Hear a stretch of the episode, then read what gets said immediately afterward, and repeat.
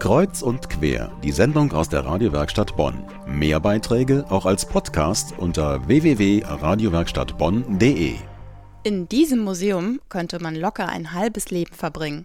Das Londoner Victoria and Albert Museum ist eines der wichtigsten und größten Designmuseen der Welt. Die Bundeskunsthalle in Bonn hat das jetzt mal auf den Punkt gebracht. Art und Design for All heißt die Ausstellung, die über die Entstehungsgeschichte, den gesellschaftlichen Auftrag und die Entwicklung des weltweit führenden Museums für Kunst und Design informiert. Zu sehen sind jedoch nicht etwa Bilder oder Skulpturen, sondern Alltagsgegenstände, Tische, Fußböden, Porzellan und ganz viele Farben. Wir haben die Besucher der Ausstellung gefragt, was sie am meisten beeindruckt hat und haben viele unterschiedliche Antworten erhalten die Abbildungen der Weltausstellung, insbesondere des äh, Kristallpalastes, fand ich sehr beeindruckend. Mir war nicht klar, wie groß das Gebäude wirklich war.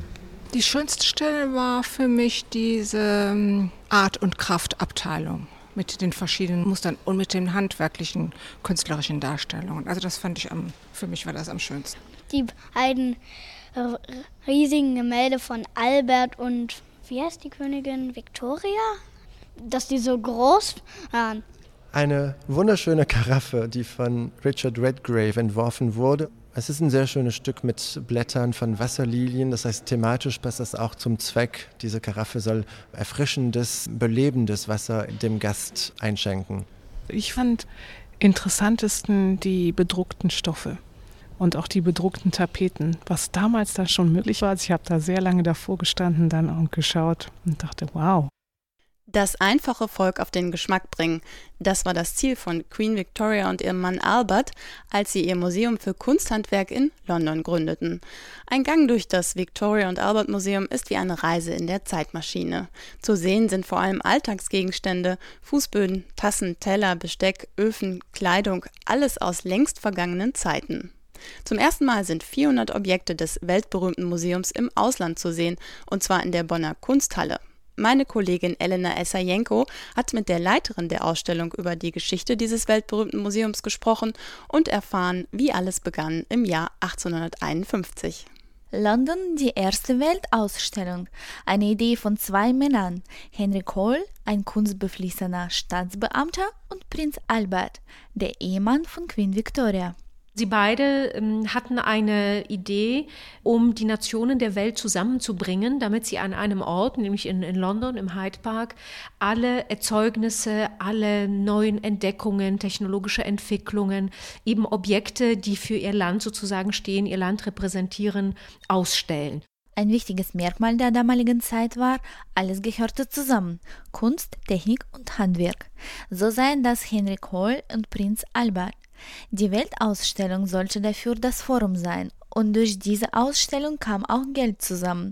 Damit wurde ein Grundstück gekauft, der Anfang eines Museums mit Ausstellungsstücken von der Weltausstellung. Dieses Museum in London ist heute das Victoria und Albert Museum. Die Vision beinhaltete, dass man ein Kulturforum in London schafft, in dem alles, Kunst, Wissenschaft, Technik, Industrie unter einem Dach zusammengeführt wird. Und sicherlich ist die Weltausstellung auch schon so eine Art Vorläufer dessen. Da fließen schon diese Ideen, diese Gedanken mit hinein. Es ist eben nicht zu trennen, denn das eine beeinflusst das andere. Prinz Albert hat auch in Bonn studiert und eine universelle Ausbildung bekommen. Er sagte, die Kunst sollte einen großen Einfluss auf die Technik haben und umgekehrt.